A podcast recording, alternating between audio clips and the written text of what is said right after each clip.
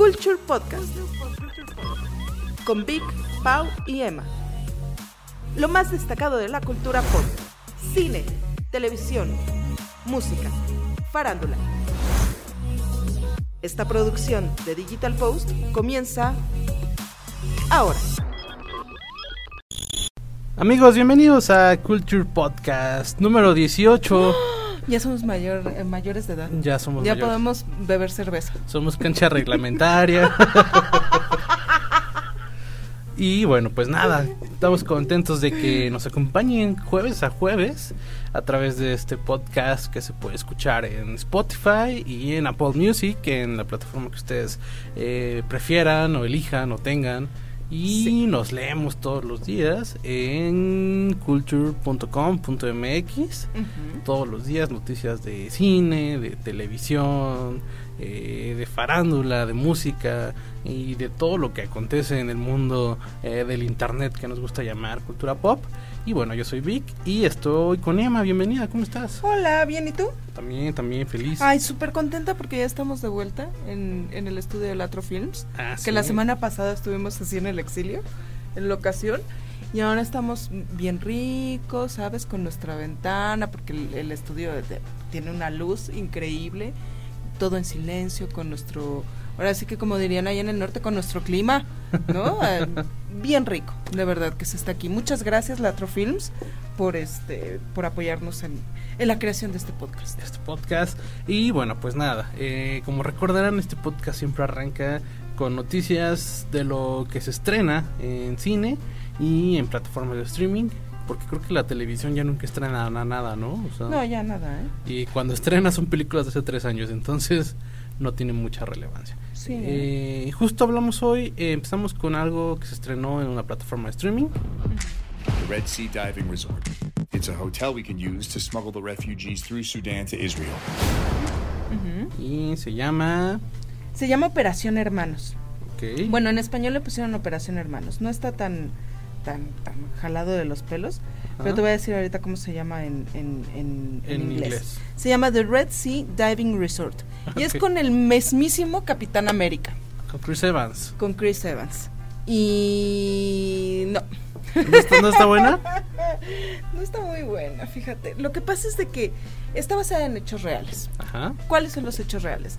Hace, eh, bueno, en los años 70, el gobierno de Israel se da cuenta de que hay un grupo muy grande de judíos Mm. en, atrapados en Sudán. Eh, todavía está como que en discusión de cómo- si de verdad es el origen puramente judío o, o cómo es que llegaron incluso, ¿no?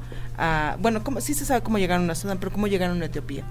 Había un grupo que eh, se llaman los beta judíos, y eh, pues al parecer tienen casi mil años, ¿sabes? De, de existir en, en, en la zona, pero Etiopía pasó por un momento de mucha hambruna y de mucha sequía y de, ¿sabes? Entonces huyen este grupo de, de, de judíos y van a Sudán. Y los ponen pues en campos de refugiados, pero pues con el paso del tiempo los campos están de la fregada, ¿sabes? Claro. Y además, pues Sudán se vuelve un país muy musulmán, muy de muy conservador, ultra conservador, así como el Estado Islámico, ¿no? De ese tipo.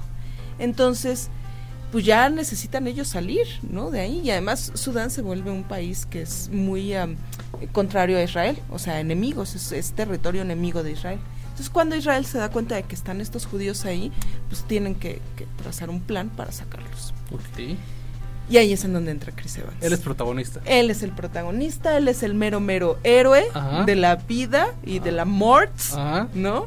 Entonces ya te imaginarás que pues él es él es el que crea el plan, él es el que pues que lo coordina todo, el que administra todo y ya sabes, ¿no? Él es el que pues, carga, ¿no? A la gente casi casi, ¿no? Ajá. Cuando en realidad pues muchos de, o sea, la, la, la mayoría de la participación para esta operación pues eran los mismos este ciudadanos de, de Sudán que arriesgaban su vida por ir en contra del gobierno y ayudar a estos a estos eh, judíos a salir de- del país. Había muchos activistas etíopes que también estaban ayudando y pues el Mossad, ¿no? Que es este el grupo élite de, de inteligencia de, de Israel. Fue un- una, una operación en conjunto, pero pues claro que Netflix te va a pintar que pues Chris Evans pues es el- la mente maestra de todo en la vida, ¿no? Sí, sí, sí. Ese es el gran problema de la película. ¿Por qué se llama así?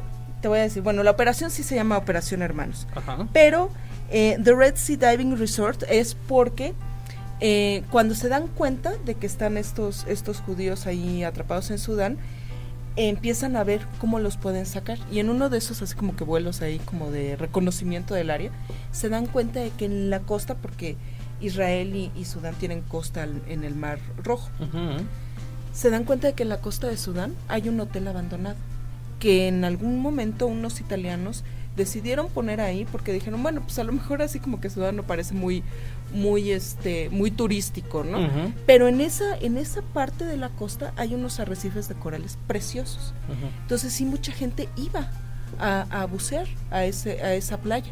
Entonces los italianos pusieron en el hotel y demás, pero ya después por conflictos en la zona y demás lo abandonaron. Entonces eh, Chris Evans, el personaje de Chris Evans, este se vuelve como eh, agente encubierto y como un empresario, ¿no? Ya sabes de no sé si de Gran Bretaña. Es que no te, no- te digo que la, la película está muy llena de huecos, pero como está basado en hechos reales, pero es un este se hace pasar por un empresario que quiere rentar el hotel. Y sí, Y, sí, ahí ajá. en el hotel es en donde tienen a los refugiados y los van sacando poco a poco. ¿Y se actúa bien Chris Evans? Fíjate que sí, ¿Sí? se actúa bien, pero como está en este en este en este mood de Capitán América, la neta, porque ese es el mood de Capitán Sí, América, patriótico ¿no? y todo Sí, esta onda, ¿no? No, déjate patriótico, o sea, el héroe que se sacrifica por completo por el bien de todos, ¿no? Y tiene este lema de no vamos a dejar a ni uno atrás, ¿no? Entonces es así como que, ven, el avión nada más caben 248, pues es que somos 400. Ujú. Ay, ¿no? No voy a dejar a nadie atrás, y ya sabes, ¿no? Entonces, muy, sí lo Sí. ves y dices, "Es- es- este cuate sigue siendo Capitán América, ¿sabes? Sí, muy no. en su adentro. No ha salido del personaje. No. Que de hecho es justo lo que él quería. Eh, Es que también lo digo porque, o sea, conocemos a Chris Evans desde hace casi 10 años como el Capitán América. Y antes de eso, eh, no tenía muchas películas, ¿no? O sea, de repente eran participaciones en algunas películas, algunas de comedia. Eh, la última que hizo antes de Capitán América fue Scott Pilgrim, que sería como del Como uno novio, de los novios, del ¿no? novio Ajá. badass. Entonces, este, eh, no, no, no, no ha tenido mucho chance en su carrera. De, Y fíjate que una de las películas que menos se, se- de las que menos se habla es la de esta que tiene la hija que es súper genio, Ujú. súper dotado, no sé cómo se llama la película. Y como es muy muy pasivo, no es este gran héroe. ¿no? Pues como que pasó sin pena ni gloria. Sí. Entonces yo creo que ha, ha de pensar que esa es la actitud que debe mostrar. Pero la película en sí es triste porque como se centra en Capitán América, básicamente, pues no te cuenta todo lo, lo- el conflicto, lo complejo de la historia de estos, de estos refugiados que necesitan salir. O sea, el centro, el foco, no son los refugiados, no es el Mossad, no son, es más, de los activistas eh, locales, este, no, no hay no hay, no hay nada, o sea, todo lo, lo conjuntan en un solo personaje que medio aparece dos, tres veces, ¿no? Y ya. Pero en realidad no te, los protagonistas no son quienes deberían de ser, sino Chris Evans, ¿no? Y es este complejo que Hollywood tiene del blanco salvador, ¿sabes? Sí, sí, sí. ¿Sabes? O sea, el cuate que pues este, como tiene que, que ir a rescatar a estos porque si él no lo hace y en, un, en algún momento, lo dice en la película, es que si nosotros no hacemos nada, nadie lo hará.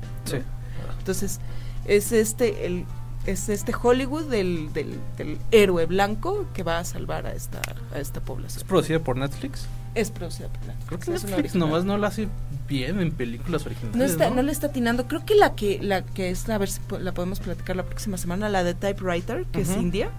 Me parece que es india. Dicen que sí está causando un buen de, de revuelo, De que está buen, buenísima. Y bueno, pues Touch para Netflix. Sí, Touch. está gachita, fíjate. Está gachita y además está lenta y cansada. O sea, llega un momento en el que dices, ay, ¿cuánto le falta? Y le pones, ¡ay, 44 minutos! No, por sí, favor, sí no. pesa, ¿no? Pesa Sí. saber cuánto falta. Sí, Entonces no la recomendamos. no, yo creo que hay cientos de documentales en YouTube, Ah. desde BBC hasta lo que tú quieras que hablan de este tema y te lo hablan con mucho más este cariño a, la- a los verdaderos héroes de este de este periodo histórico. ok, ¿sabes? y bueno, del cielo gris pasamos a la tormenta. So you guys are being hunted by an army of mercenaries led by a genetically enhanced soldier. Look at me. I'm Black Superman. Porque en el, en el cine se estrenó el spin-off de Rápidos y Furiosos, eh, o Fast and Furious, como le quieran llamar. Sí, qué onda, eh, con Eh, eso. Y además que ya ya desbancó al Rey León, ¿no? Ya en taquilla eh, es, es obvio, era obvio que iba a tener este. La otra vez iban en el Metrobús y iban, iban este, eh, pues el clásico par de godines, así como que vienen de la chamba, venían hablando como de. ya, ya eran dones, ¿no? Así como. Ajá, ajá. Es como, estaban en ese punto en el que estás a un día de volverte don, pero te quieres aferrar a que aún eres chavo. Entonces iban hablando, no, que este, pues de sus ligues y que estaban, que, que quién sabe quién está enamorada de quién y no sé qué. Ajá. Y pasamos por un póster de, de esta peli Ajá. y dijo, no, sí, quiero estar bien buena. Entonces dije, sí, con- o sea, estas de Fast and Furious son el target ideal para Sí. el clásico Godín, ¿no? Entonces, sí, pues ¿qué este, tienes? La Roca y Jason Statham. Ajá, ¿sabes? tienes a esta, una güerita que es como Ajá. también protagonista. O sea, tienes, tienes acción, Ajá. tienes a dudes súper este, musculosos. Ajá. eh, pues tienes así como esas como a la chica hot Ajá. y pues un- y chingos de, coches este, y escenas explosivas y todo. Entonces es la fórmula que a mucha gente le gusta eh, para una peli dominguera. Eh, es más de lo mismo, o sea, es, es igualita. Bueno, no tan igualita porque ahora como que ya como que ya se les o sea, o sea ya no saben qué hacer porque ahora como que el, el enemigo principal tiene como poderes o sea es como súper fuerte No entonces manches, ¿en como que haz de cuenta que o sea eh, Fast and Furious empezó como una película de, de, de coches, ¿no? O sea, como de carreras clandestinas. Y ahora se volvió ya una... Ya era un drama policíaco, ¿no? O Sí, sea, de sí. este policía encubierto y vamos a descubrir esta red de algo. Sí, que estos güeyes ¿no? este, solo hacen, hacen carreras clandestinas y roban camiones. Ajá, ajá. Y en algún punto la volvieron como... Nosotros vamos a salvar el mundo porque creo que en las 7 u 8 ya tienen como un cuartel general y hacen misiones para salvar el mundo. Sí, y, está. Y ahora en esta, eh, según el punto fuerte, es que el personaje de Jason y el de La Roca son, enem- son como rivales. Ujú. Entonces se tienen que juntar, hacer equipo para derrocar a este A enemigo este- que tiene como poderes. Es como un tipo Pain, así como, ¿sabes? Súper como invencible. Qué triste. Sale Isa González. Eh, Y qué triste. sí, sí, sí, o sea, o sea, todo lo que todo, to- to- todo lo estrafalario que te puedes imaginar está en esta Dios. película que sí seguro es un va a ser un trancazote Sí. eh, por lo menos esta semana que pasó y la que viene y tal vez la que sigue va a ser como el estreno fuerte sabes hasta cuándo hasta que salga la de Quentin Tarantino Yo creo. que es en dos semanas Ajá. al menos aquí en México hasta ese momento va a ser la Sí. porque además reina, la ajá, en taquilla. taquilla no hay otra cosa ahorita Nada. no hay nada Está de flojera. está un poco triste y bueno, pues más triste el estreno nuevo. Eh, ¿Qué sabes cuál es la onda con esta? O sea, sí, que es, eh, bueno, el target o lo que sea, pero, por ejemplo, yo no soy target del target de, de las películas de Rápido y Furioso. Todo lo que tenga La Roca yo lo veo, ¿eh? excepto Yumanji, porque esa sí me hubiera dolido mucho. Jumanji es buena, ¿eh? Hasta- aun- ño, ño, aunque lo dudaran, sí es buena. Yo sí estoy esperando Yo. la 2. ño. Pero fíjate que yo Pero también. yo La Roca la, la amo, o sea, bueno, lo amo. Sí, o sea. sí, ¿tú crees? Yo me sus, encanta. yo veo sus pelis porque, o sea, eh, siempre tienen como un toque, este, como, pues sí, o sea, como el este del rascacielos, ¿no? Ajá, como que siempre ajá. es como algo eh, futurista o, pues es un- como de desastre, ¿no? Sí, O sea, desastres masivos. San Andreas, Sí. Rampage, todas esas, Sí, es sí, así sí. de... Pero siempre, o sea, de- él puede contra el no solamente con, contra enemigos superpoderosos sino también con la misma naturaleza no Sí. te va a salvar del huracán del terremoto del incendio de Sí, ¿no? sí, sí, sí, sí. Y ahora este super villano. Fíjate que ninguna de la roca me terminó de gustar. Jumanji eh, me gustó, pero creo que es porque también está eh, Jack Black y, y, y- y todo Fuera. este este lore que hay Fuera. de, de Jumanji, ¿no? fuera Bueno, en me- este podcast se ama a la roca o fuera Pues, y bueno, pues ya, si, si saben, eh, si, si son fans de Fast and Furious, pues sí tienen que verla. Si no, eh, pues pasen, pasen sin ver, porque es más de lo mismo. Es más, más de lo mismo. Entonces, eso es lo que está ahorita en estrenos, tanto en cine como en casa. Ujú. Así que pues ya, la verdad está un poquito triste, ¿no? Sí, está triste, fíjate. Está triste, pero yo creo que ya vienen cosas buenas. Ya, yo también ya nada más estoy esperando a Tarantino y, y voy a ver este estreno de Typewriter de. Netflix, a ver qué onda. Y bueno, también It 2, entonces... Y este, dos, que te de- habían dicho que tenía una, nos estaba comentando Paola que está haciendo la nota de que Stephen King hizo una, perdón, escribió una escena ah, solo para la película. ok, va a durar casi tres horas, It 2. Ay, Y se ve que qué va a dar... sí. Endgame, güey. Mm, pues sí, ándale, sí. Por y, ahí. y este, y se ve que sí va a dar miedo. O sea que tu, tu palomita sin refresco y tu dipend, ¿no? Sí, sí, sí, Cañón sí. Casi pa'l- tres pa'l horas cine. de sustitos. eh, se me antoja bastante. Se me antoja bastante. Ay, hay que Hay que verla. Y bueno, pues eso de los estrenos. Mientras tanto, bien, o sea, eh, la mala noticia es que no hay nada bueno. Eh, la única esperanza es que vendrán tiempos mejores. Y, bueno, estaremos ahí para ver qué pasa. Mientras tanto, pasemos a nuestra siguiente sección. Eh, esto es Culture Podcast. Farándula.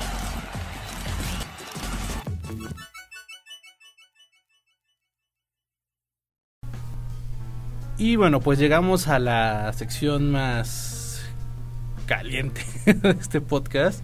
Eh, estamos hablando de farándula y bueno, pues hoy o en estos días han pasado cosas bien bizarras. Sí, ¿eh? ¿Qué onda? Pues nada, Así como que el, estamos en el... ¿cómo, ¿Cómo se llama en Stranger Things? en el Upside en Down. el Upside Down. Fíjate, Para sí me mí que- sentí ahora, ¿eh? Para mí que ya estamos muertos y estamos en el purgatorio o algo así. Eh, está eh, bastante raro. Comenzamos con eh, Lolita Cortés, que ustedes la recordarán por ser eh, pues la La juez crítica de hierro de ajá exacto de la academia. de la academia y también de Mira quién baila.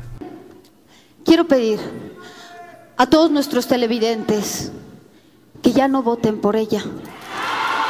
Lo pido de corazón. Están todos los realities. En RuPaul. En RuPaul. Drag, drag, drag Queen. ¿Cómo? ¿Drag Eh, Race? Drag sí, o Race. en, o en este YouTube que se llama Yo soy la más draga, que conduce Vanessa Claudio. Es que con estos disfraces y eso.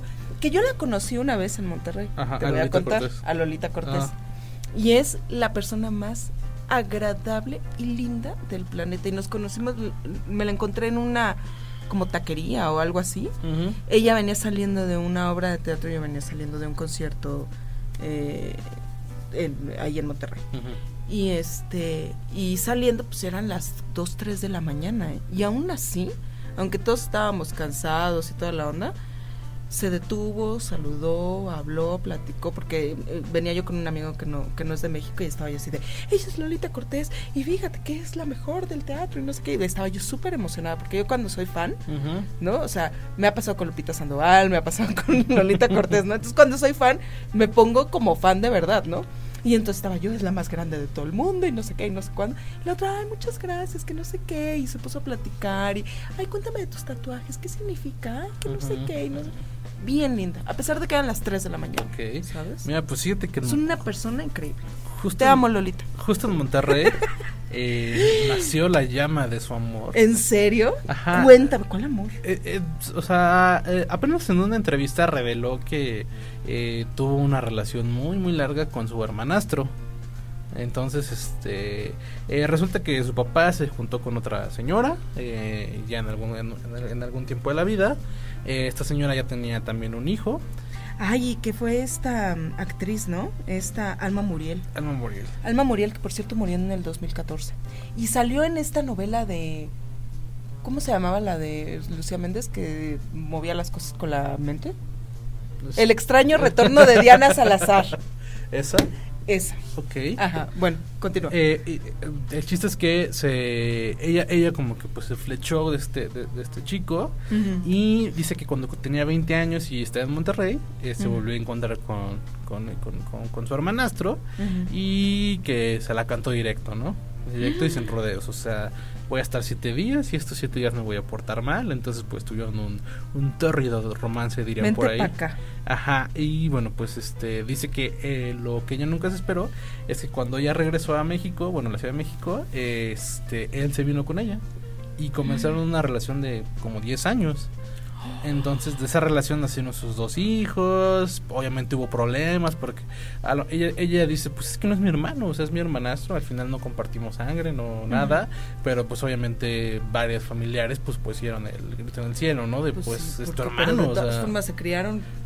Bueno, ¿se habrán criado juntos? pues no creo que que... a ver cuánto tiempo vivieron juntos. Sí, ¿no? sí, También sí. Como hermanos. O sea, digo que se habían separado un tiempo y cuando tenían 20 eh, se volvieron a encontrar y de ahí empezó la relación. Ah, ¿ves? Entonces no estuvo tan grave. Entonces sí, no, no, o sea, como que más bien como que se hizo más ruido de lo que realmente Ajá. era, o sea, simplemente porque su hermana. Bueno, que sí está extraño, ¿no? Sí, Que, pues sí. O sea, sí, Pero ¿no? aquí culture mente abierta. Sí, ¿sabes? sí, sí, open mind. Somos muy eh, europeos aquí. Sí, sí, sí. pues resulta que tronaron no por lo que de- decía la gente, sino porque eh, dicen que eh, no son compatibles. O sea, que ella lo ama mucho, pero que no, o sea, no no, se- no se pueden llevar bien juntos o no pueden estar juntos. O sea, como que han, han- han de ser como diferencias, ¿no? Así como de cosillas que a la larga se hacen como bastante importantes, pero tienen dos hijos y que ella eh, dice que pues sí lo quiere y que pues está que ha sido su único y verdadero Ujú, amor. Entonces, pues obviamente eh, López Gavito está destrozado, ¿no? Sí, porque fíjate que, o sea, durante toda la academia ves que siempre se Sí, sí, sí. se dijo que pues ahí, ahí, Ahí había, ¿no? había algo. Igual en alguna en una de esas sí nos sacan, ¿no? Que tuvieron pues por lo Un menos un, romance besito. o algo así. Por lo Ajá, menos un besillo. fuera sí. fugaz y eso. sí, sí, sí. Igual, ¿no? O sea. Pero qué triste cuando una, una persona, no tanto mujer, o sea, mujer y hombre, una, una persona, este fue el gran amor de, de mi vida y es Sí. tu ex y tú así de, oh. Sí, sí está, está, Sí, está gacho. gacho. Pero, eh, pues, eso es lo de Lolita Cortés. Eh, a mí no se me hace un tema como algo tan, este, Tan escandaloso. escabroso no. No. Como que sí lo han manejado como que, oh, pero sí eran hermanastros, si no estuvieron así muy, pues, pues, eh, Pues sí, o sea, digo, no es algo común, dense. pero sí, si te gusta el frijol, pues vas. Clásica frase, ¿no? Y, eh, pues eso es el tema de Lolita Cortés. ¿Cómo ves?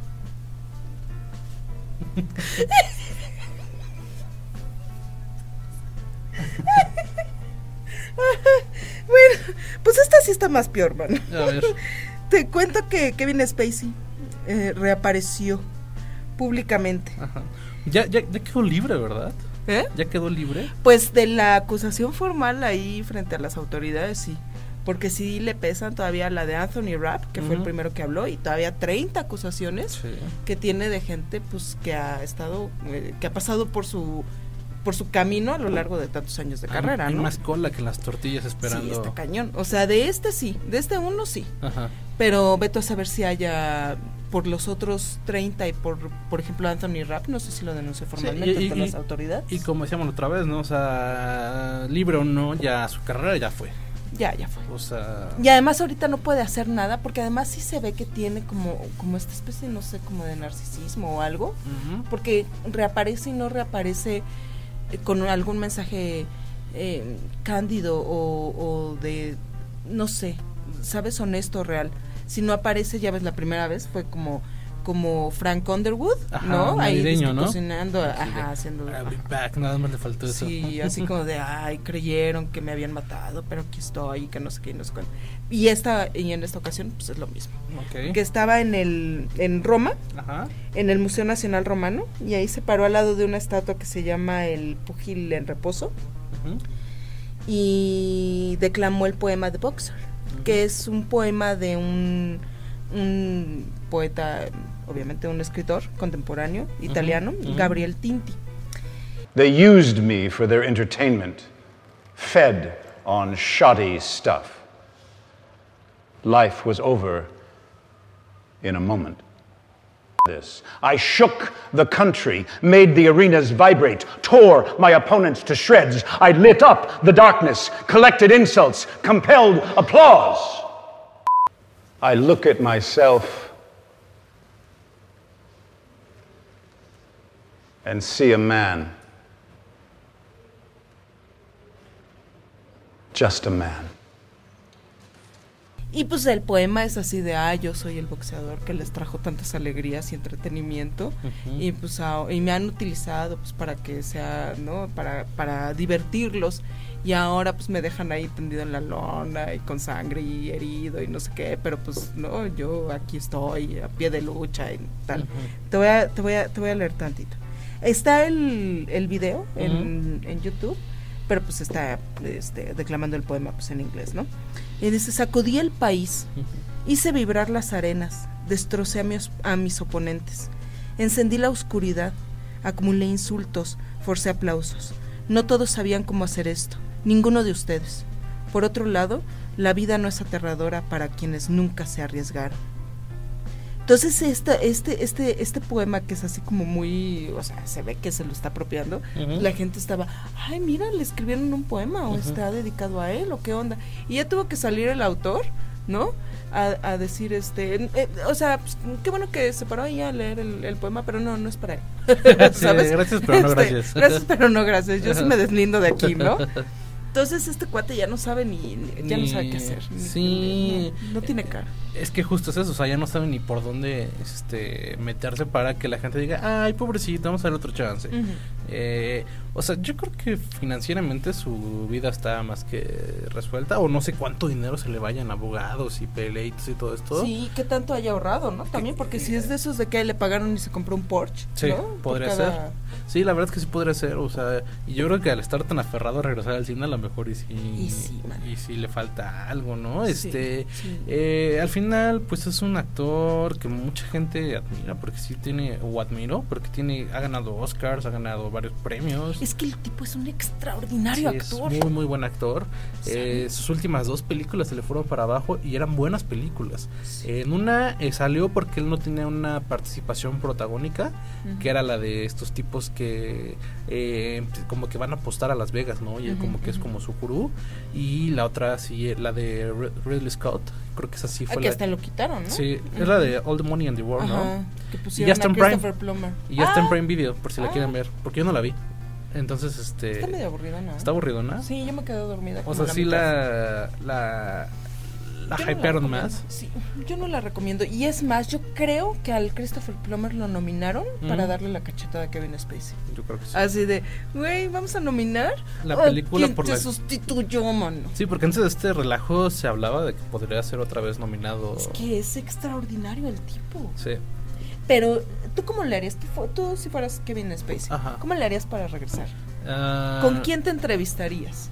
con- ¿Qué dirías? O sea, ¿harías este tipo de cosas? No, es ¿Hacías que está muy caliente, está muy caliente el asunto, o sea, la neta yo sí agarras como lo que, o sea, es que depende, pero si tienes dinero ahorrado, pues te, te retiras un rato, o, y- o incluso te metes a otra industria, Bueno, suponiendo te retiras y pasaron 10 años. ajá, ¿Cómo sacas un, un libro, Un libro. un libro, yo sacaría un libro.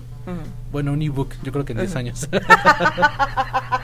este, yo creo que con un libro, ¿no? O sea, y, y, y tal vez produciendo un producto nuevo, o sea, eh, y ya, porque ahorita eh, no ha pasado ni un año o apenas un año, Sí. entonces está muy caliente el asunto. Eh, fue el que explotó el, el- la onda del Me Too, entonces no es como un caso aparte, o sea, es, el caso. Entonces, eh, yo creo que no creo que no le está ayudando nada tratar de, de ponerse como el como víctima. como víctima, la ¿No? víctima, ¿no? Sí, la víctima. La víctima, o sea, sí se está haciendo la víctima. sí, sí, sí. Sí, no. Yo también me esperaba 10 años y es más, si en esos 10 años no, no prospera ninguna otra demanda o eso, entonces sí salgo.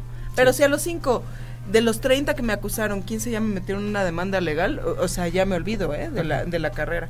Y yo regresaba, ¿sabes con quién? ¿Con quién? ¿Yo a quién le daba la entrevista? ¿A quién?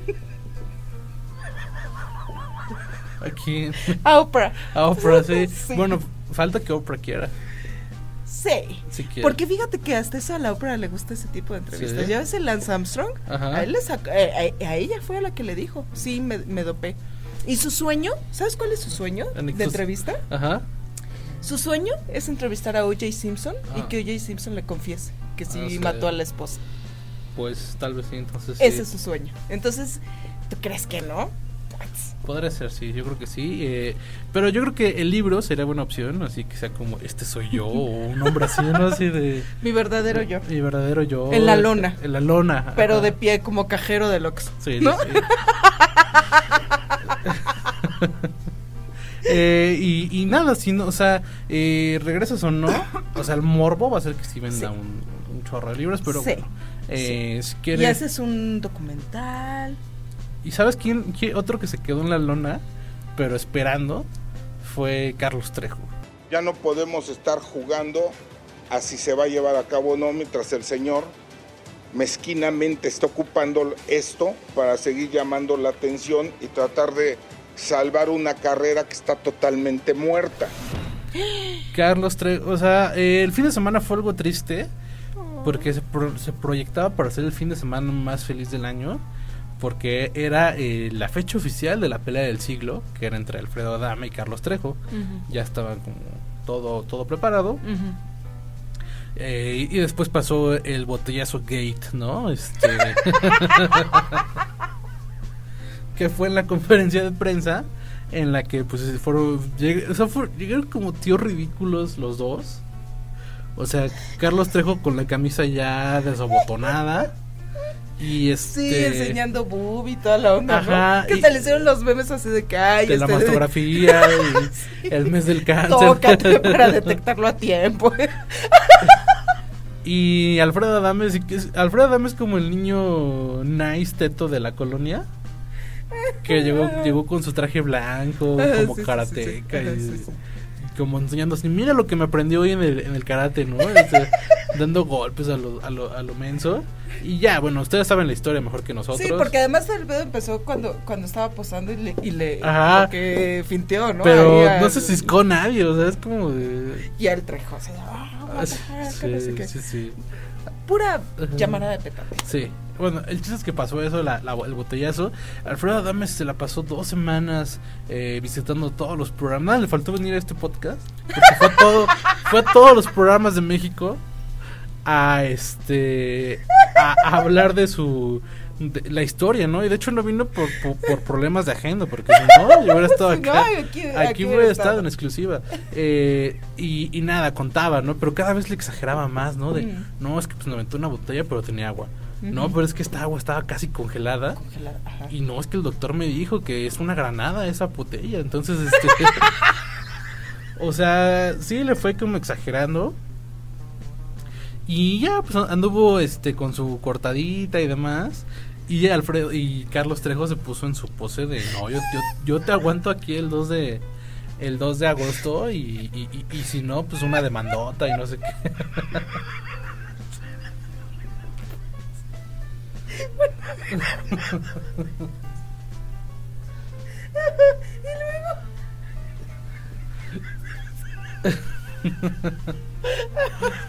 Pues nada, llegó, llegó la fecha. El porque lunes pasado, el lunes pasado Claro. todavía me sangró. Sí. Todavía me sangró la herida el lunes pasado. a ver, tienes- bueno, sí. bueno, Sí, ahorita es está inflamada. Alfredo. No, pues imagínate. ¿Cómo cuánto El- tiempo le das a la herida para que cierre El bien y doctor ya, ya se dijo de, pueda hacer la 20, pelea? de 90 días para que se absorban los puntos internos y de 20 a 28 días para que se para que se pues, sane la herida, ¿no? Que nunca se va a quitar. la- Y, justo como. Ah, porque, porque Adame anduvo diciendo: No, es que lo más seguro es que se va a, se va a posponer. No la canceló. Ah, Se porque se, pospone, se ¿no? volvió. Se volvió este. Como de, estuvo de moda. Porque eh, Carlos Trejo filtró el celular de. Alfredo Adame. Entonces En Twitter, ¿no? Ajá, en Twitter. Y la gente, pues lo agregó. Y lo agregaba a grupos. Así como así: el grupo de la familia, el grupo de la oficina. Y entonces la gente le pone, ¿qué pasó Alfredo? Este, ¿qué onda con la pelea? Y, y, y Alfredo Adame les contestó unos, este, algunos les contestó con audio.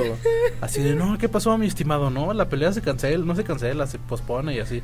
Un abrazo y no sé qué, y ya sabes, ¿no? El chiste es Y que... agrandeciendo los memes y todo. Sí. Pero imagínate que lo agregas a grupos de la familia. O sea, yo agrego a alguien al grupo de mi familia y es, ay, bendiciones a todos, Sí. buenos días, y el piolín de la tía, Ah, ¿no? sí, ya sí, sabes, ¿no? O sea, buenos días, este, te quiero y esas cosas, ¿no?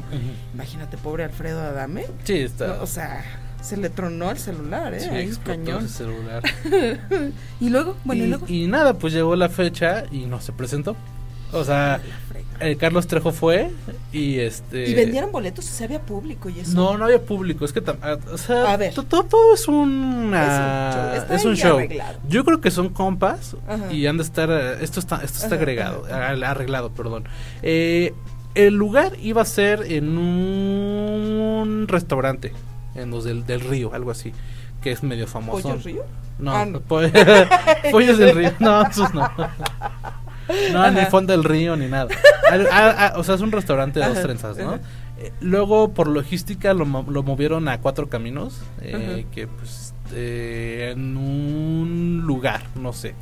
Eh, O sea, supuestamente cuatro caminos que por ahí por el toreo. es en el toreo, sí. Ah, Ajá. ajá, Entonces, ahí era sobre No, bajo pues tu propio ahí. riesgo, ¿no? Ajá. O sea, Sí, sí, este, sí. el espectáculo comenzaba saliendo del metro. Así de los que los que sí alcancen a llegar, una chela gratis. Sí, güey, porque llegan todas las combis estas de Cuautitlán Izcalli, güey. Sí, sí, Que- sí. sí, sí, sí, está cañón. Está, Bueno, pues, está- están así como mood callejero, ¿no? Lo hicieron a propósito así de que ya, sí, ya nadie llega con celular y Sí, nadie graba. sí. ¿no? Sí, te digo que el que llegará chela gratis. Supuestamente ya, habían vendido el 50% del boletaje y estaban pensando en llevarlo a un lado más grande. O sea, total que querían terminar haciéndolo en el Foro Sol, ya sabes, ¿no? O sea, como- lo querían ir escalando. Eh, pero Carlos Trejo fue a un a- al como a un gimnasio donde hay como un ring en donde iba a ser como en, en, en un principio la pelea, porque en un principio la pelea iba a ser nada más un tiro, Ajá. así de, de compas, ¿no? Así, y ya después dije, no, pues lo podemos televisar y ya iba a ser pago por evento y todo este pedo. Pero... eh, Por Claro Sports. por Claro Sports. Sí, sí. Narrado por el perro Bermuda. y Chávez, y Julio César Chávez. Este, y Jorge Campos. y Jorge estuvo sí, ahí sí. en la AAA, ¿no? Sí, sí, sí. Entonces, Ay, este. ya no puedo más. Ajá, y luego- Pues nada, o sea, este. Carlos Trejo fue al gimnasio y no llegó, obviamente. Era obvio que no iba a ir, o sea. Y entonces se tomó una foto así como, como el niño gordito del Cruz Azul, el de, el de ya no quiero nada, así como con sus guantes. Este. Y puso un meme, ¿no? Así de meme generator. Y es así de. Eh, pues este. Adame me dejó plantado como novia de pueblo, no, no vino y no sé qué. Y ya hizo su drama. Eh, Adame no ha dicho nada. Y yo creo que esta pelea no se va a hacer. O sea, No se va a hacer. Pero qué pex, entonces ahí cómo le van a hacer para qué? Porque se supone que ahora Carlos Trejo lo puede demandar, ¿no? Por el Carlos Trejo lo, quiere demandar por el como por un feed en el que no de que no se presentó es un millón y medio decía. Pero Adame lo quiere demandar por agredirlo este en un evento público algo así. Entonces este ¿Sabes cómo estaría? ¿Sabes cuál, cuál es la única forma en la que esta onda, si es un show y son cuates y nada más están ahí, ¿cómo lo podrían arreglar? Que cada uno dijera, ok, órale, va, pues ya no hay pelea, yo te pago lo de la demanda y tú me pagas lo del golpe. Juntamos en total, no sé, si es un millón quinientos, tres millones de pesos que los vamos a donar a esta causa. sí pero ¿Sabes? e- eso sería lo ideal pero, eh, Pero no sé se si rumora que ninguno de los dos tiene varo entonces como que justo están haciendo esto para Para ganar para ganar dinero. O sea, según Adame lo quiere donar todo a una casa de chicas golpeadas, algo así, Mm. en Monterrey. Y Carlos Trejo quería donarlo, quería donar aparatos auditivos, me parece. Pero, o sea, eh, Trejo decía, no, a mí denme el dinero y yo dono el- yo doy el, yo compro los aparatos y los regalo.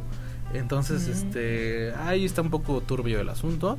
Eh, esta, esta onda yo creo que no se va a hacer, más bien es este un, una cortina de humo, un, un algo para, eh, de repente va a ser Carlos Trejo, ¿no? Así de, no, la pelea sigue. Ah, pero por cierto, tengo mi show de cañitas en tal lado, creo que tiene una obra de teatro.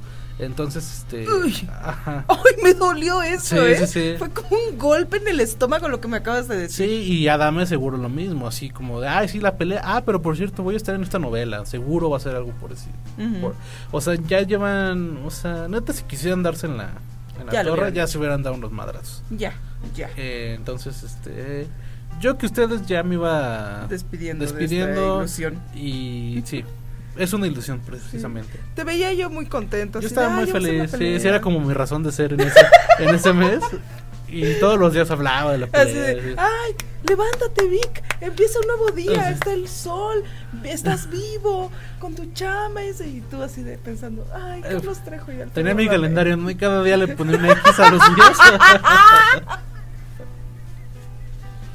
ya, me- ya me había contratado HBO, este, todo, todo, Space, todos los canales en donde podría haber sido la pelea. Este, Fox Sports 4, ESPN 6, así, Claro cual- Sports. cualquier canal que pudiera tener la pelea ya lo había contratado. Ya, para, para que no fallara, ¿no? Sí, y, Y no. nada. Entonces, Sí, pues nada. triste. Y pues nada, pasemos a lo siguiente porque esto ya. Sí, algo más serio, ¿no? Sí. que más artístico. Ok. Claqueta. ¿Te apasiona el cine surrealista? Yorgos Lantimos es un director griego que a diferencia de los realizadores cinematográficos actuales, nos deja mirar a través de su visión para presentarnos un mundo completamente desconocido, inexistente, surrealista y distópico. Estamos muy acostumbrados a que nos cuenten historias sobre los valores impuestos por la sociedad y sobre emociones y sentimientos conocidos, tales como el amor, el odio, la envidia, el asco, entre otros. Yorgos, por su parte, nos inserta en un mundo donde la realidad es desconocida para el ojo humano y en la que todos los personajes actúan de forma natural, a pesar de ser tan distinta e inquietante para nosotros. Los personajes actúan como si estuvieran en su propio medio natural y plasmado de humor negro, crean una atmósfera que nos hace cuestionarnos sobre lo impuesto por la sociedad, el razonamiento y el sentimiento humano. Si bien el cine inmortaliza historias en el tiempo y nos concientiza sobre muchos aspectos como la inclusión, la diversidad de género, el machismo, el racismo y la psicopatía, cuando nos presenta una realidad surrealista, rompe con todos los paradigmas que el mismo mundo y hasta nosotros nos hemos impuesto. A diferencia de la serie Black Mirror de Charlie Brooker, que nos traslada a un mundo futurista que vive las consecuencias de los avances tecnológicos, Lantimos nos plantea una realidad muy distinta a la acostumbrada, al deshumanizar a sus personajes y convertirlos en animales, sin un planteamiento psicológico. Un ejemplo de esto es La langosta, cinta que rompe todos nuestros prejuicios con la idea del amor y de la vida en pareja. Los personajes en este filme tienen 45 días para encontrar pareja, cuya consecuencia de no conseguirlo es quedar expuestos a ser convertidos en animales. Lantimos nos regala una antítesis de la sociedad y nos hace cuestionarnos por qué seguimos las reglas y al mismo tiempo nos deja entrever que si esas reglas no son acatadas, no sobreviviremos a la funcionalidad del mundo.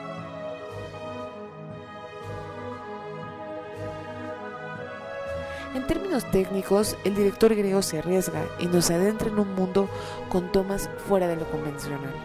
En su más reciente largometraje, The Favorite, Yorgos nos adentra al surrealismo con tomas objetivas de 180 grados. En la cinta, el régimen tan autoritario y la manera en que los personajes, sin conseguir la felicidad, se mueven a través de sus intereses y ambiciones, crea la sátira humanística sobre el manejo de la sociedad desde un ángulo totalmente diferente. En las películas de Lántimos, el amor no existe, los personajes no cuentan con una narrativa emocional, únicamente se comportan de manera sistemática, objetiva y en cierto modo científica, ya que solo intentan sobrevivir en un mundo tan desconocido para nosotros y tan habitual para ellos.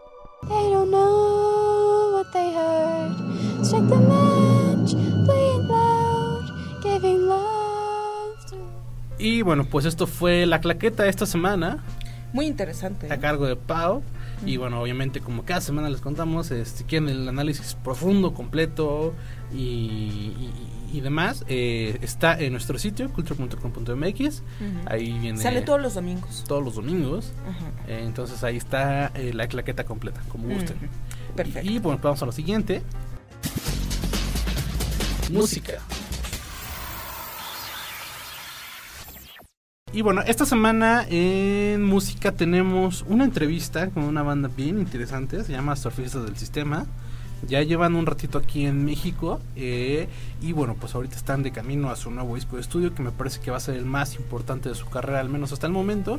Y precisamente platicamos de, este nuevo disco y de los sencillos actuales y de un montón de cosas más, entonces pues, vamos a escucharla.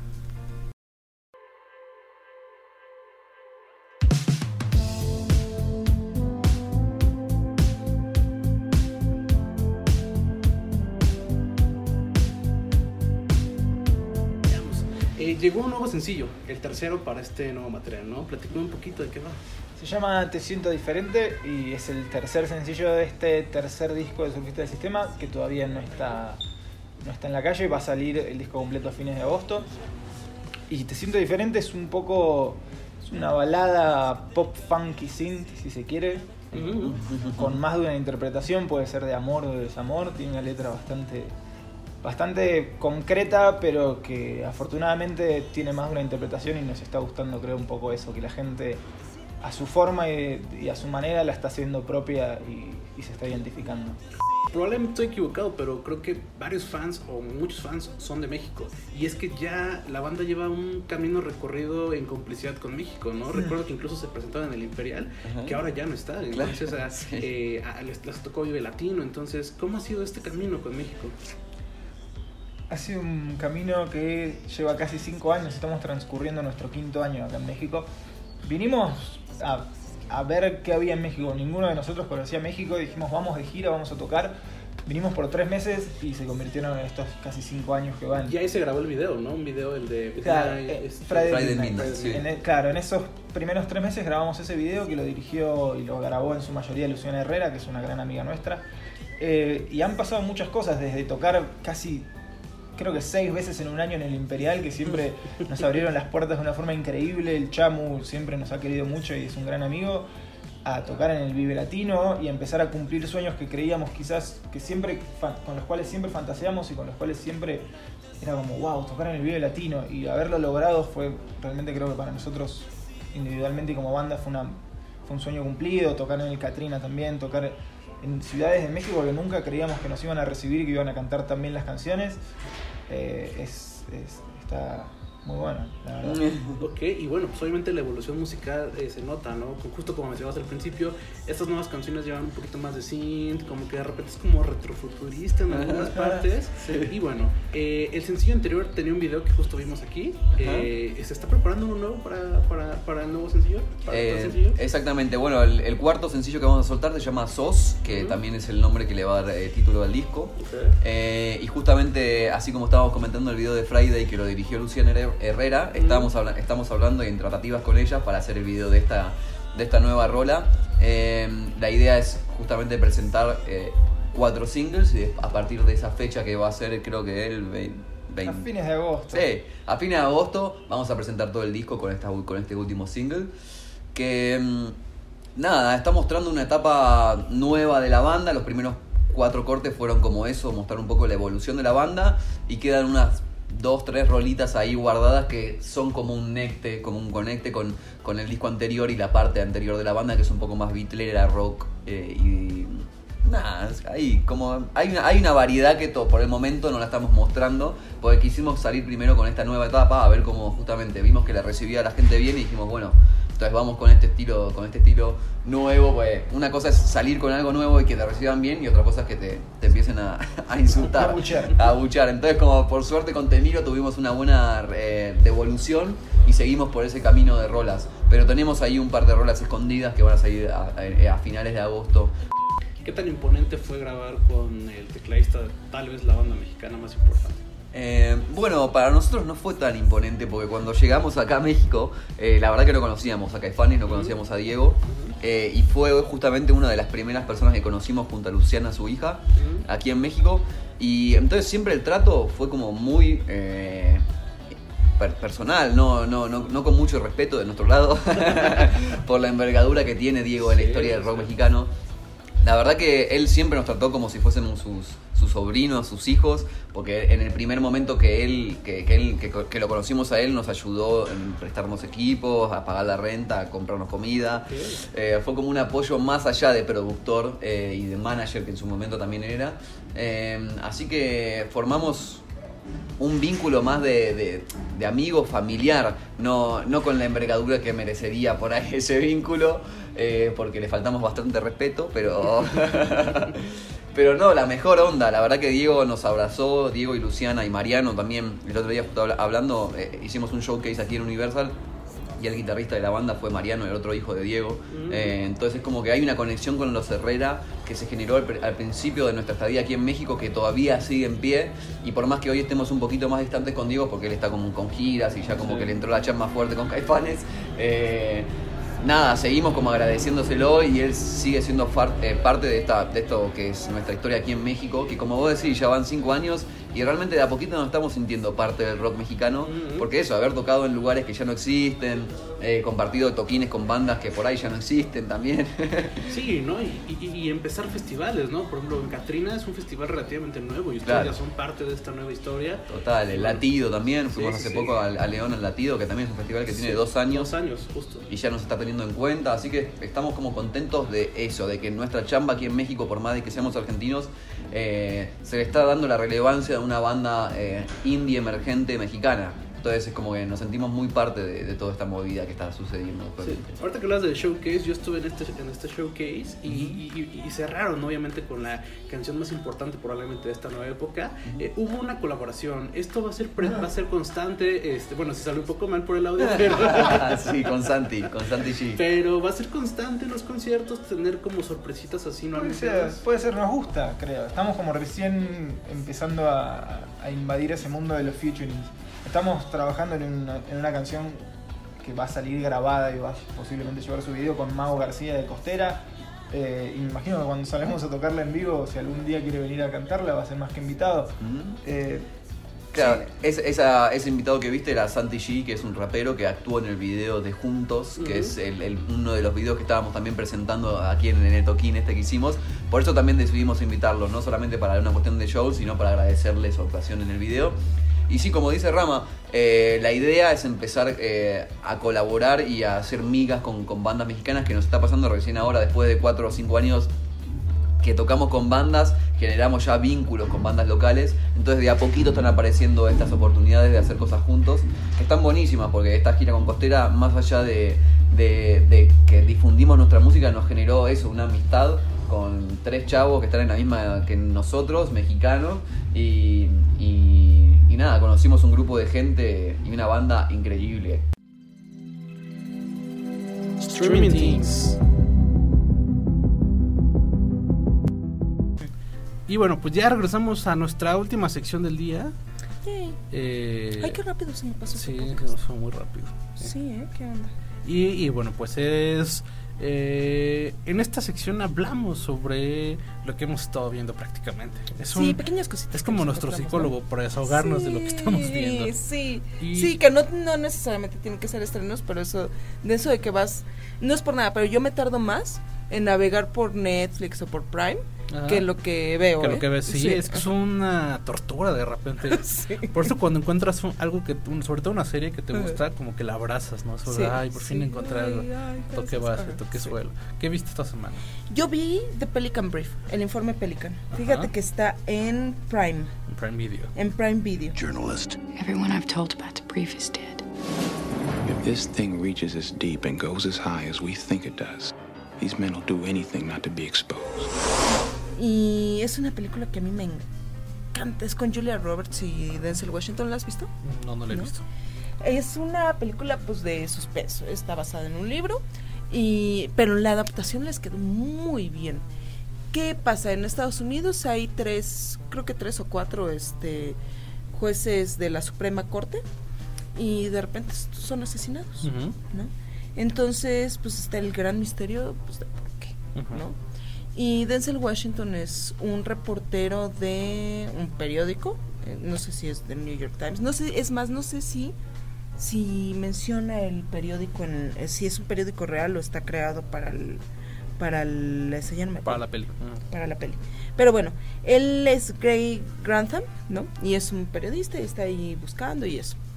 Y eh, Julia Roberts es estudiante de periodismo Ujú. y anda con su maestro, por cierto. Ok. Y el maestro, este, le dice, ay, ¿tú cómo ves estos asesinatos? Y no sé qué, y ella se pone así como que a pensar y a hacer ahí lucubraciones este, mentales y saca, y hace un informe, ¿no? Es para la escuela y eso. Y hace un informe y saca la teoría de quién pudo haber matado este a los, a los jueces. Y se la enseña al profesor. El profesor dice, ay, esto está súper interesante, qué chido. Y un día que se va de, de copas con un amigo del FBI, Ujú. Este, le dice, ay, mi novia tiene una teoría bien cagada, güey, mira, Ujú. léela, ¿no? Lee el, el informe pelicano y a la semana lo matan en una explosión de bomba. Entonces ahí, pues ya la Julia Roberts, eh, matan al novio. Al novio, ajá. Esto es al principio, ¿eh? no les estoy spoileando mucho. Nish. Pero este. Y entonces ya la, la Julia Roberts se da cuenta de que, pues, si está pasando esto es porque su informe está. Pues tiene algo de verdad, ¿no? Y empieza a correr porque le empiezan a perseguir. Y. Y ahí Denzel Washington es cuando entra y empieza toda la, la acción. Es buenísima. Es de 1993 Ok. y la dirige Alan J. Pakula. Ok. ¿El que más ha hecho? ¿El que más ha hecho? Pues quién sabe, mano. Espérate. ah, sí. No, como, como no, todos los hombres del presidente. Ok. ¿Has visto esa película? No. Es la del Watergate, que cuenta la historia Ah, es ya, con ya. Dustin Hoffman y Robert Redford, Sí. que son los dos periodistas y cómo eh, van revelando pues toda la, la trama, ¿no? Del Watergate. Y Eso no lo he visto, pero está en mi backlog. Pues así desde cuando la, la, la, la he querido ver. Sí, vela, vela. ¿Y sabes quién escribió el libro? John Grishman. John Ok. Grishman es buenísimo para estas de, de policíacas. Siempre hace puras así de...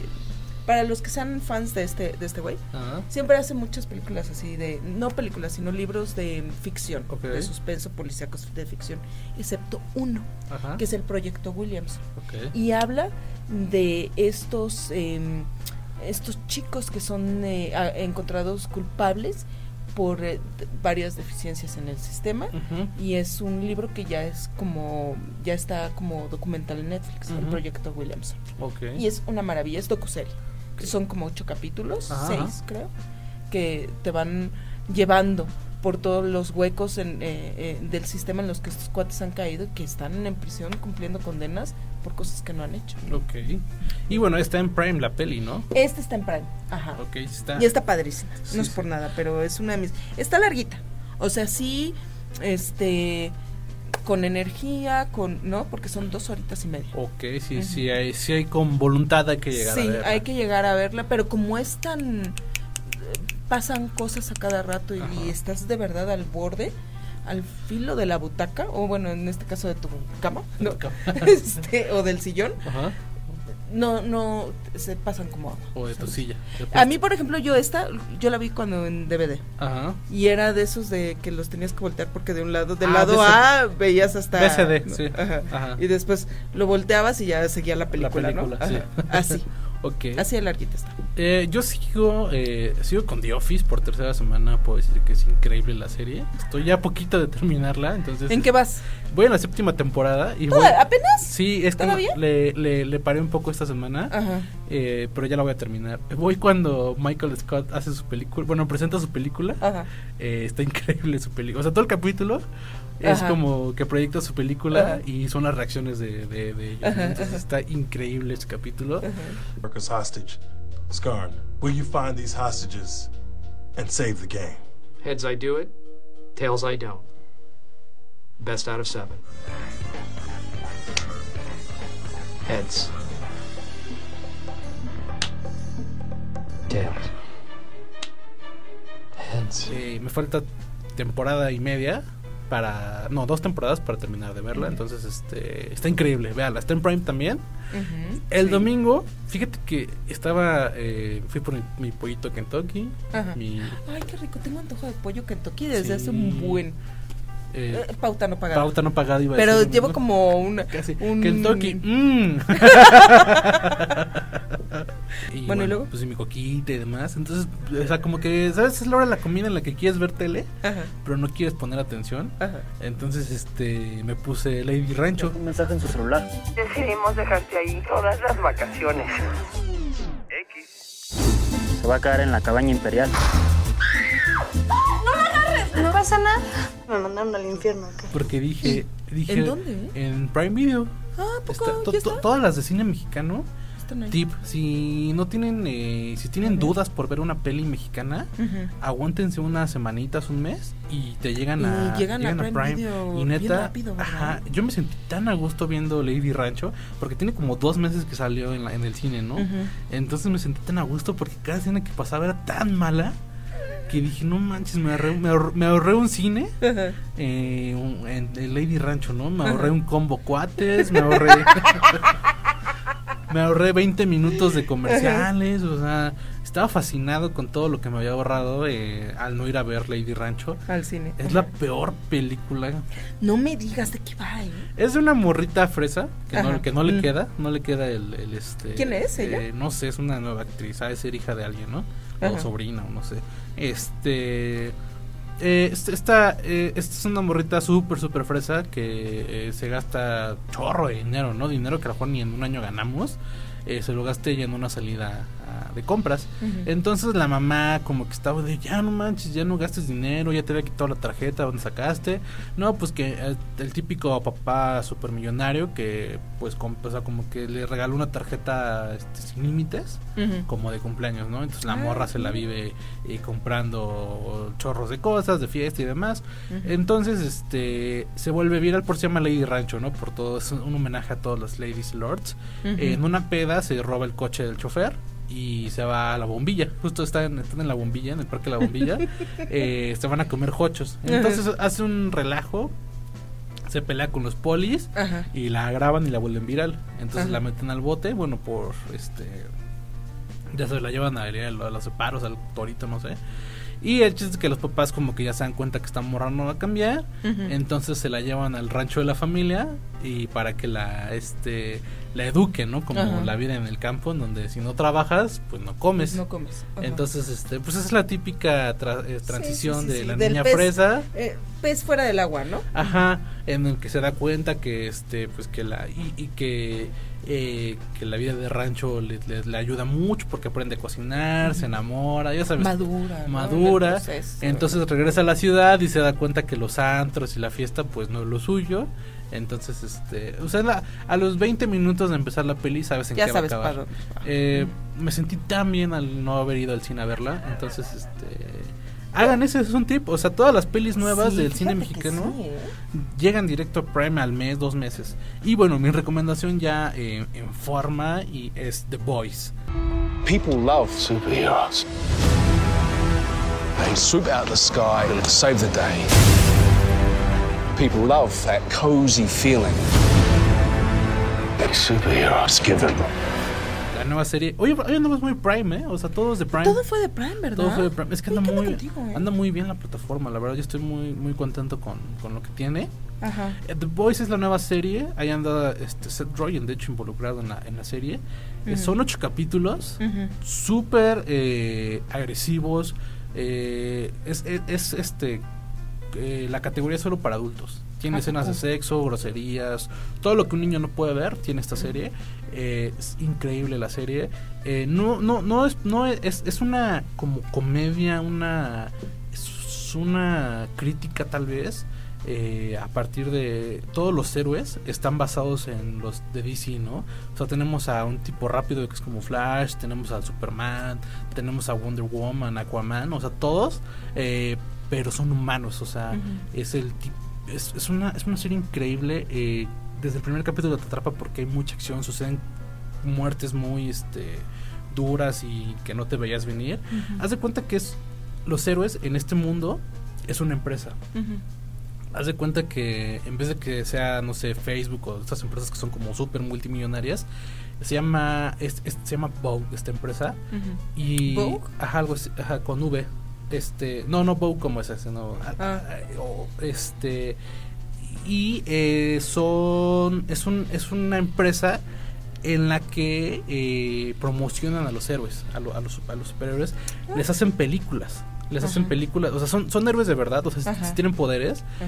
pero ellos los, los hacen, los meten a los, a, a los medios para que sean como los nuevos son como haz de cuenta que son los nuevos este líderes de opinión los nuevos influencers de este mundo y hacen películas. De hecho son como hacen como bromas este a, a Marvel y a, y a DC por ejemplo hacen en el primer capítulo te dicen la nueva película que se llama eh, G-Force este Guerra Mundial o sea como tipo Infinity War y todo eso está a punto de alcanzar los 2 mil millones de dólares en taquilla. Entonces es todo un éxito.